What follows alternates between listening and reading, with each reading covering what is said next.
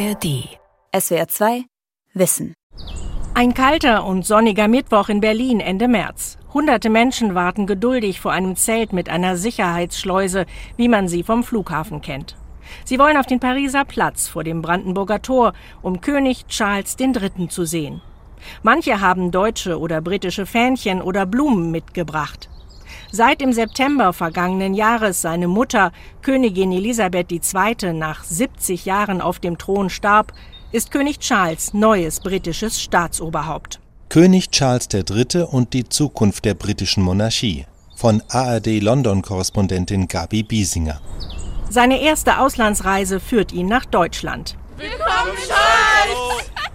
Schüler auf Klassenfahrt aus dem Münsterland üben, wie man den Monarchen begrüßen könnte.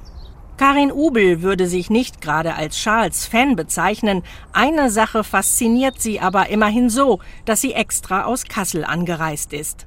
Charles selber gefällt mir gar nicht so gut, muss ich ehrlich sagen. Aber was mir an ihm gefällt, ist so sein ökologischer Ansatz, den er ja tatsächlich hat. Beate Henke, ehemalige Standesbeamtin aus dem ostwestfälischen Espelkamp, reist den britischen Royals regelmäßig hinterher, war schon bei Hochzeiten und Jubiläen in London.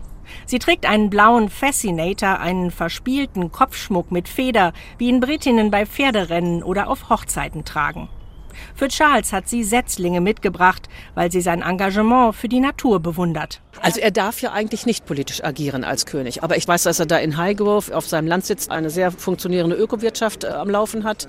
Deswegen habe ich ja auch ein kleines Geschenk für ihn mitgebracht, in dem auch Blumen sind. Und wenn er es mitnimmt, dann würde ich ihm sagen, er soll diese Blumen in Highgrove auspflanzen. Er muss das ja nicht so offiziell machen. Ne? Als König Charles und Königin Camilla auf dem Pariser Platz eintreffen, werden sie vom Bundespräsident Frank-Walter Steinmeier und seiner Frau begrüßt. Empfang mit militärischen Ehren, Händeschütteln mit den Schaulustigen, die stundenlang in der Kälte gewartet haben.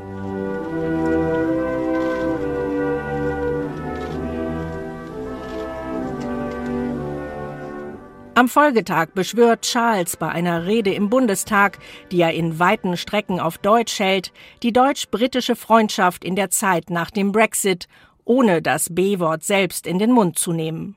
Klar ist, Charles reist im Auftrag der britischen Regierung, mit der das Redemanuskript mindestens abgestimmt ist. Gemeinsam müssen wir wachsam sein gegenüber Bedrohungen unserer Werte, die lange und besondere Geschichte unserer beiden Länder enthält noch viele ungeschriebene Kapitel. Lassen Sie uns diese mit einem unermüdlichen Streben nach einer besseren Zukunft fühlen. Das britische Staatsoberhaupt hat unpolitisch zu sein, ist andererseits aber natürlich ein Gesandter der britischen Regierung, um deren politische Botschaften zu überbringen. Schon das ein echter Spagat. Dazu kommen Charles persönliche und politische Anliegen, die er als Thronfolger selten verheimlicht. Darin unterscheidet er sich deutlich von seiner Mutter Elisabeth, die nie ihre Meinung durchscheinen ließ, erklärt Camilla Tominey, Mitherausgeberin des konservativen Daily Telegraph. Königin Elizabeth hat ja niemals ein Interview gegeben. Charles hat das massenhaft getan. Und wir wissen viel mehr über ihn, als wir über die Queen je wussten. Charles Besuchsprogramm in Deutschland ist gespickt mit Terminen, die eine politische Dimension haben. Umweltthemen, aber auch der deutsch-britische Schulterschluss bei der Unterstützung der Ukraine im Kampf gegen den russischen Angriffskrieg spielen immer wieder eine Rolle. So besucht König Charles unter anderem eine Ankunftsstelle für Menschen, die aus der Ukraine geflohen sind, auf dem ehemaligen Flughafen Tempelhof und preist die Großzügigkeit der deutschen Bevölkerung. In this regard I did In diesem Zusammenhang möchte ich Ihrem Land ausdrücklich für die außerordentliche Gastfreundschaft danken, mit der Sie über eine Million ukrainische Flüchtlinge aufgenommen haben. Das ist ein Beleg für den Geist der Hochherzigkeit in Ihrem Land. Man kann diese Äußerung als Kritik an seiner eigenen britischen Regierung interpretieren. Obwohl Großbritannien die Ukraine militärisch stark unterstützt, hat das Land vergleichsweise wenig ukrainische Flüchtlinge aufgenommen. Und die konservative Regierung unter Premierminister Rishi Sunak fährt einen harten Kurs gegen Flüchtlinge, die in kleinen Booten über den Ärmelkanal kommen. Sie sollen nach Ruanda abgeschoben werden. In Zeitungen war zu lesen, der König soll diese Politik hinter verschlossenen Türen appalling genannt haben, entsetzlich.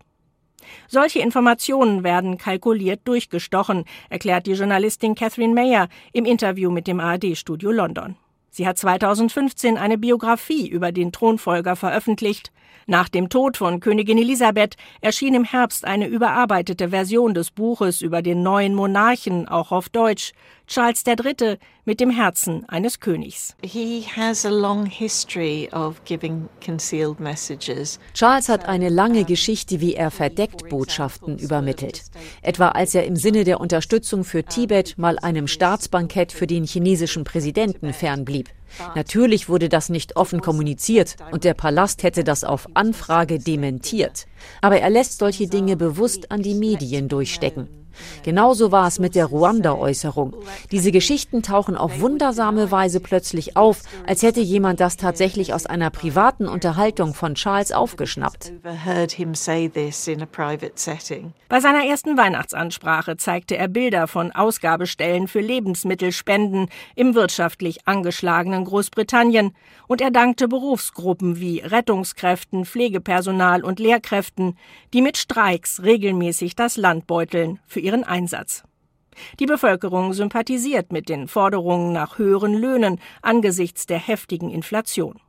Charles hat sich schon immer als Kämpfer für soziale Gerechtigkeit betrachtet. Nach so vielen Jahren als aktivistischer Prinz könne man den Geist nicht in die Flasche zurückstopfen, meint Telegraph-Journalistin Tominay. Wir wissen, was er über Umweltschutz, Architektur und Homöopathie denkt. Er hat in Interviews immer gesagt, ich weiß wohl, dass ich mich als König nicht mehr so verhalten kann wie als Prinz. Aber mir scheint, und das hat Charles Sohn William auch so gesagt, wir sind in einer Generation angekommen, in der weniger ungesagt bleiben sollte. Das bedeutet nicht notwendigerweise, dass Charles politischer wird, aber es bedeutet, Dinge anzusprechen, die früher unter den Tisch gefallen wären.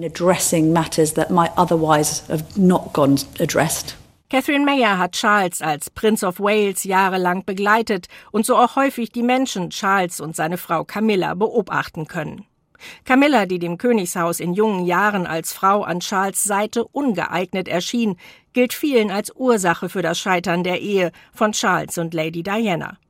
Als ewige Geliebte musste Camilla sich die Akzeptanz durch die Briten nach dem Tod von Diana jahrelang erarbeiten. 2005 dann doch die Hochzeit mit Charles. Camilla öffnete das royale Engagement in Bereiche, die zuvor tabu schienen. Initiativen gegen Genitalverstümmelung oder häusliche Gewalt hätte Königin Elisabeth eher keine Schirmherrschaft gewidmet. Hätte es das Kapitel mit Diana nicht gegeben, könnte die Beziehung zwischen Charles und Camilla als eine der ganz großen Liebesgeschichten unserer Zeit durchgehen. Sie durften nicht zusammen sein und haben am Ende doch als Paar triumphiert. Man sah Charles die Erleichterung an, als er die Beziehung endlich offiziell machen durfte. Menschen aus seinem Umfeld sagen, sie wäre die Einzige, die mit seinen Launen umgehen kann. Er hat häufig das Gefühl, die ganze Welt sei gegen ihn und sie ist die, die ihn da rausholt. Man kann auch beobachten, dass ihr Humor die beiden zusammenhält, wie bei diesem Besuch in Kanada. Angesichts einer Vorführung von Kehlgesang durch zwei Inuit-Sängerinnen kicherten die beiden hinter vorgehaltener Hand wie Teenager, während die anderen Honoratioren ungerührt lauschten. Catherine Mayer meint, Charles mache aus seinem Herzen keine Mördergrube und das sei zwar authentisch, aber nicht notwendigerweise gut für die Monarchie. Er könnte mit sich selbst nicht leben, wenn er zum Beispiel bei Umweltfragen nicht dem Diktat seines Gewissens folgen würde.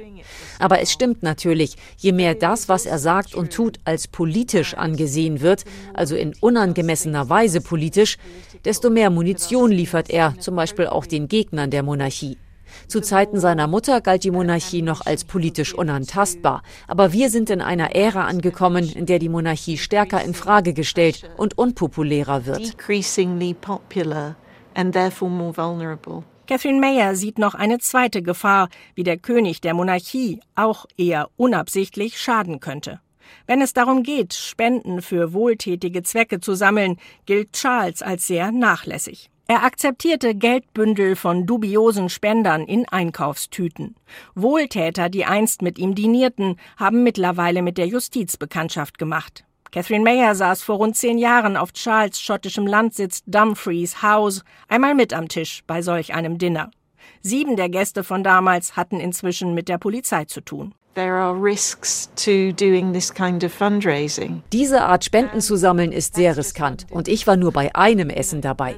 Wenn da mal jemand durch die Quittungen geht, was Charles alles angenommen hat, da besteht die Gefahr, dass während seiner Regentschaft noch einiges rauskommt.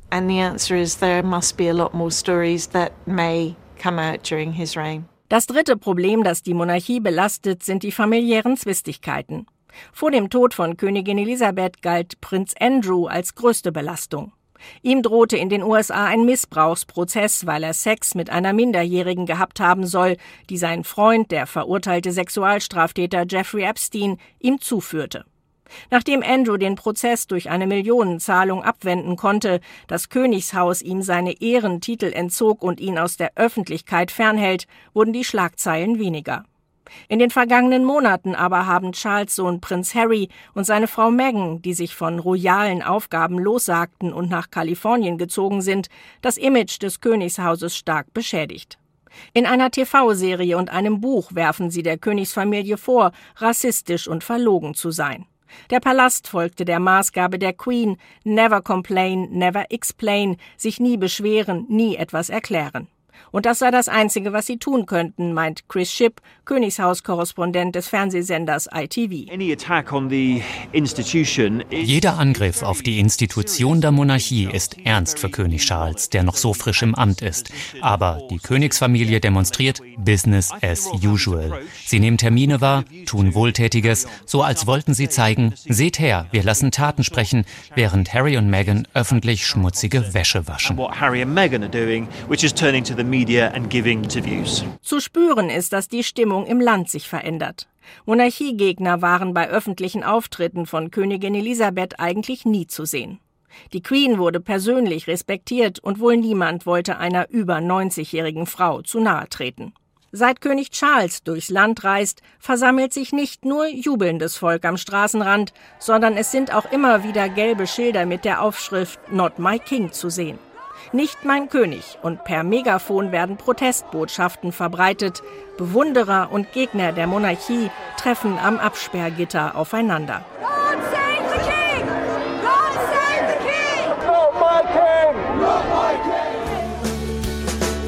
Don't get caught under flashing neon signs in recessionary times.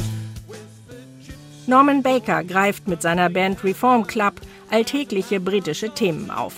Der 65-jährige Liberaldemokrat saß 17 Jahre im britischen Unterhaus und gehört zu den wenigen Parlamentariern, die offen die Abschaffung der Monarchie fordern. Er meint, die Zeit sei abgelaufen. Die Uhr tickt. Es wird der Zeitpunkt kommen, wenn die Mehrheit der Briten die Monarchie ablehnt. Noch liegen die Zustimmungswerte für Charles um 50 Prozent, aber sie sind schon niedriger als bei der Queen. Die Royals sind angeschlagen. Charles kann nicht viel dagegen tun. Die Leute sagen, wir haben hier eigentlich eine ganz normale, dysfunktionale Familie. Aber warum haben sie all diese Privilegien? In Zeiten heftiger Inflation und immer höheren Preisen für Lebensmittel gerät die Frage, wie viel das Königshaus die Briten kostet, gerade wieder stark in den Blick. Laut aktueller Umfragen des Forschungsinstituts YouGov ist nur knapp ein Drittel der Briten dafür, die aufwendigen Krönungsfeierlichkeiten aus Steuermitteln zu finanzieren. 51 Prozent sind dagegen, bei jüngeren Briten bis 24 Jahre sind es sogar mehr als 60 Prozent. Die Kosten für die Krönung werden auf mindestens 50 Millionen Pfund geschätzt, knapp 60 Millionen Euro. Die kommen durch Sicherheitskräfte und Logistik schnell zusammen.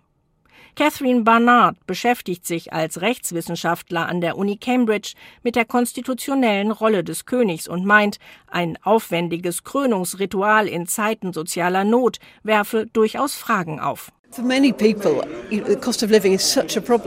Viele Menschen kämpfen mit den täglichen Ausgaben. Sie sind vermutlich nicht gerade begeistert darüber, dass da extrem reiche Menschen ganz groß feiern. Sie bringen das mit ihrer eigenen Situation überhaupt nicht in Einklang.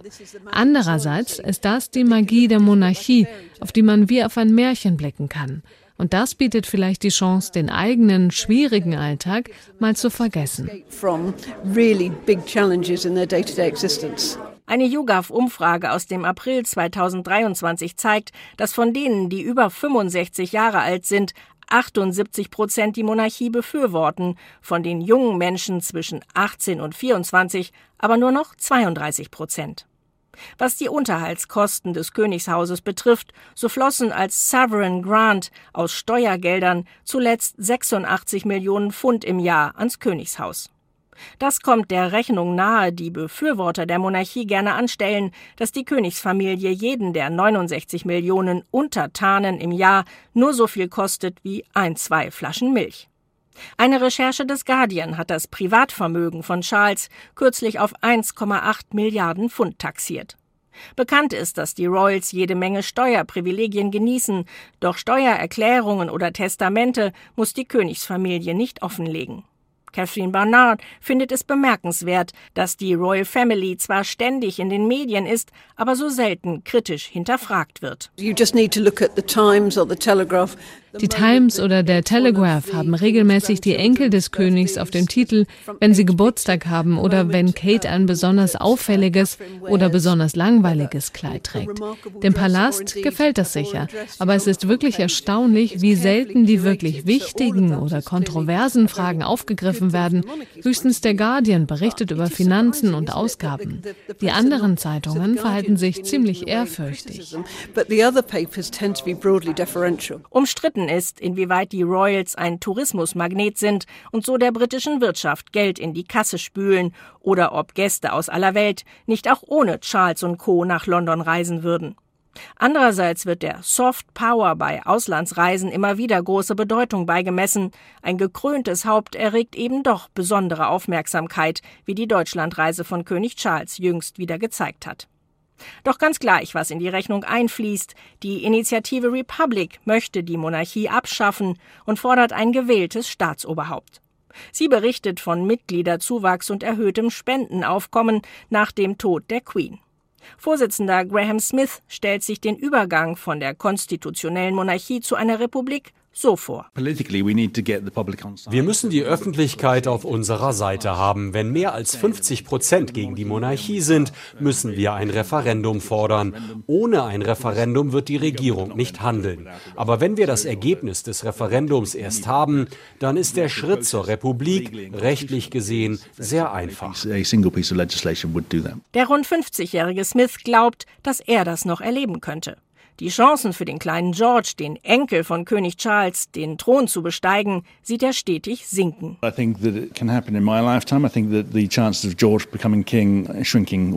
Insofern lastet enormer Druck auf König Charles, die Zustimmung der Bevölkerung nicht weiter zu verlieren. Die Monarchie muss moderner und schlanker werden. Andererseits, eine Monarchie funktioniert nur mit einem gewissen Maß an Pomp, Circumstance und Magie. Das britische Königshaus nimmt unter den verbliebenen europäischen Monarchien eine besondere Stellung ein. Die Windsors sind die größte Königsfamilie, was aktive Mitglieder angeht. Verglichen etwa mit Dänemark, den Niederlanden, Schweden und Norwegen ist Großbritannien mit 69 Millionen Einwohnern aber auch ein deutlich bevölkerungsreicheres Land. Und Charles ist zusätzlich noch Staatsoberhaupt von 14 sogenannten Realms in Übersee, darunter Kanada und Australien. Königin Elisabeth vertrat die Ansicht, one needs to be seen to be believed, dass sie sich zeigen musste, damit die Menschen an sie glauben. Die britische Königsfamilie engagiert sich in rund 3000 Organisationen mit Schirmherrschaften. Als Wohltätigkeitsmonarchie machen die Royals auf gute Zwecke aufmerksam, generieren Spenden und fördern gesellschaftliches Engagement. Der Princess Trust, etwa 1974 von Prinz Charles ins Leben gerufen, hat bisher 125.000 Unternehmen gefördert und über eine Million junge Menschen, unter ihnen jugendliche Straftäter, beim Start ins Arbeitsleben unterstützt. Würde Charles die Zahl der aktiv tätigen Familienmitglieder reduzieren, müsste das öffentliche Engagement auch zurückgeschraubt werden. Doch nicht nur was die Größe betrifft, auch was die Zeremonie der Krönung angeht, sind die britischen Royals die letzten ihrer Art, schildert der Kunsthistoriker Wolf Burchardt, ehemaliger Kurator der britisch-königlichen Sammlungen. Es hat seit 70 Jahren keine Krönung gegeben, nicht nur in England, sondern in ganz Europa. Der König von England ist der einzige König, der noch gekrönt wird. Alle anderen europäischen Monarchen haben eine Form von Intronisation oder Proklamation. Das haben wir in jüngster Vergangenheit gesehen mit dem König von Spanien, dem König der Niederlande. Das sind aber Veranstaltungen, die weitaus weniger aufwendig sind. Und noch etwas ist einzigartig. König Charles ist nicht nur Staatsoberhaupt, oberster Herr der Gerichtsbarkeit und Oberbefehlshaber der britischen Truppen sondern als einziger König in Europa auch oberster Verteidiger des Glaubens, Defensor Fidei der anglikanischen Kirche. Durch den Akt der Salbung wird der König quasi durch Gott in sein Amt eingesetzt. Seit Georg Friedrich Händel die Krönungshymne Zadok the Priest für die Krönung Georgs II. im Jahr 1727 komponierte, ist sie bei jeder englischen Krönung erklungen. Sie beschreibt die Salbung König Salomons durch Zadok den Priester und Nathan den Propheten.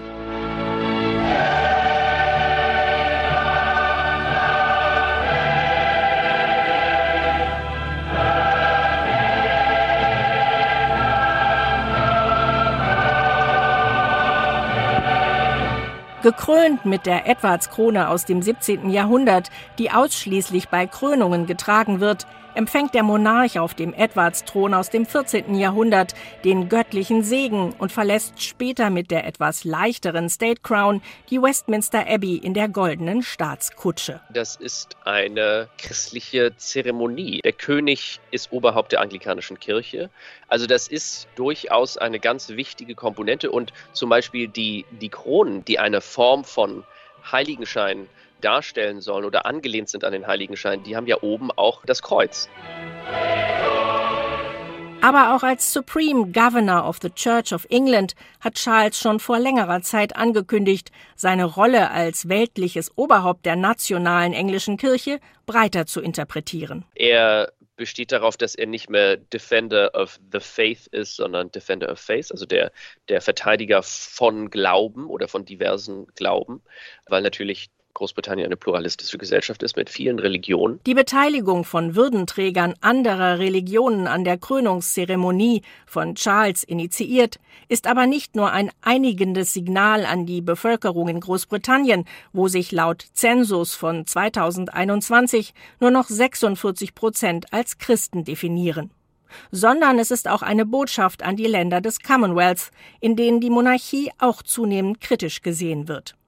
2018 bestimmten die 56 Mitgliedstaaten bereits, dass Charles nach dem Tod seiner Mutter die Rolle des Oberhaupts übernehmen sollte.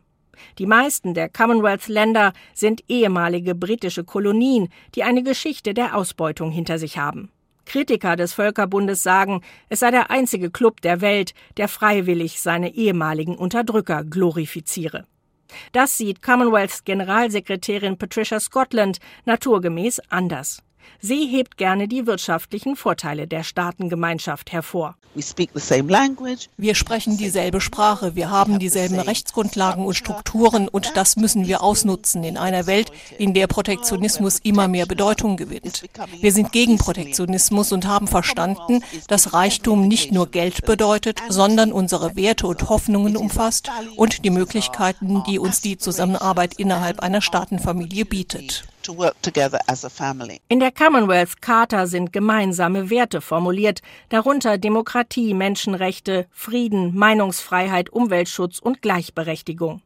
Bei dem Katalog ist es kein Wunder, dass auch immer wieder Staaten ausgeschlossen werden. Insofern wird im Commonwealth Office in London, wo Vertreter jedes Mitgliedslandes sitzen, durchaus einem Staat schon mal ins Gewissen geredet. Doch besonders in den 14 Ländern, in denen Charles neben dem Vereinigten Königreich noch Staatsoberhaupt ist, scheint die britische Krone nach dem Tod von Königin Elisabeth an Glanz und Gewicht einzubüßen. Vor allem in Australien lässt sich eine Distanzierung beobachten. 2022 wurde dort ein Minister eingesetzt, der den Übergang zur Republik vorbereiten soll.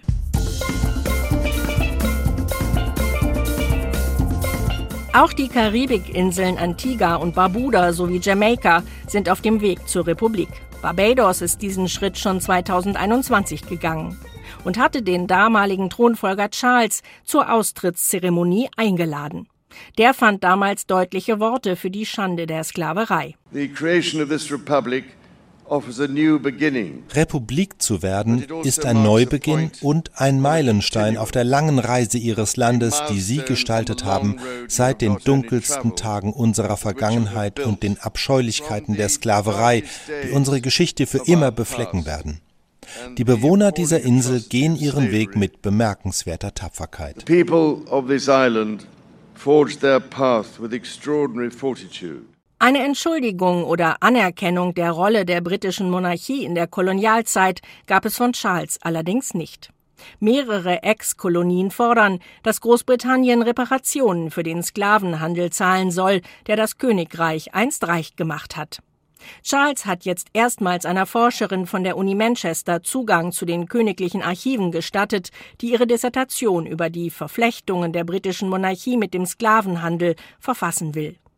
Corinne Fowler, Professorin für Kolonialgeschichte an der Uni Leicester, erklärt, man könne schon jetzt ziemlich genau verfolgen, wie zwölf britische Monarchen im Laufe von 270 Jahren in den Sklavenhandel verstrickt gewesen wären und davon profitiert hätten. There's been a shift in das Denken im Königshaus über die Beziehung zur Sklaverei hat sich verändert. Die Windsors selbst sind ja nicht die, die in den Sklavenhandel involviert waren, aber sie wohnen noch in denselben Palästen. König Charles zeigt vorsichtige Unterstützung für die Erforschung dieses Themas und ich glaube, dass er über eine Entschuldigung nachdenkt. Bisher wurde immer nur Bedauern geäußert, eine formale Entschuldigung vermieden, weil sie Entschädigungsforderungen nach sich ziehen könnte. Aber die Einstellung der Königsfamilie ändert sich. Sie können könnten ihre Rolle nutzen, um die britische Öffentlichkeit und den Rest der Welt über die Verbindung zum Sklavenhandel aufzuklären. Die Herausforderungen, die auf König Charles III. warten, sind enorm. Von Vergangenheitsbewältigung bis zum friedlichen Management seiner Familie, von Monarchiemüdigkeit beim Volk bis zur politischen Abstinenz in seiner Rolle als Staatsoberhaupt. Und der 74-Jährige steht erst noch ganz am Anfang meint Camilla Tominey vom Daily Telegraph. Slowly, slowly, uh, being a royal is a marathon, not a sprint. Ich würde sagen, Gemach, Gemach. König zu sein ist ein Marathon, kein Sprint. Ich denke, der Palast ist bisher ganz zufrieden, wie der erste Abschnitt gelaufen ist. Aber er läuft gerade mal die erste Meile. So I think they'll be pretty happy with this first stage of the marathon, but we're only on mile one, aren't we, I think. SWR 2 Wissen. König Charles III. und die Zukunft der britischen Monarchie. Autorin und Sprecherin Gabi Biesinger. Redaktion Gabor Pahl. SWR 2 Wissen. Manuskripte und weiterführende Informationen zu unserem Podcast und den einzelnen Folgen gibt es unter swr2wissen.de.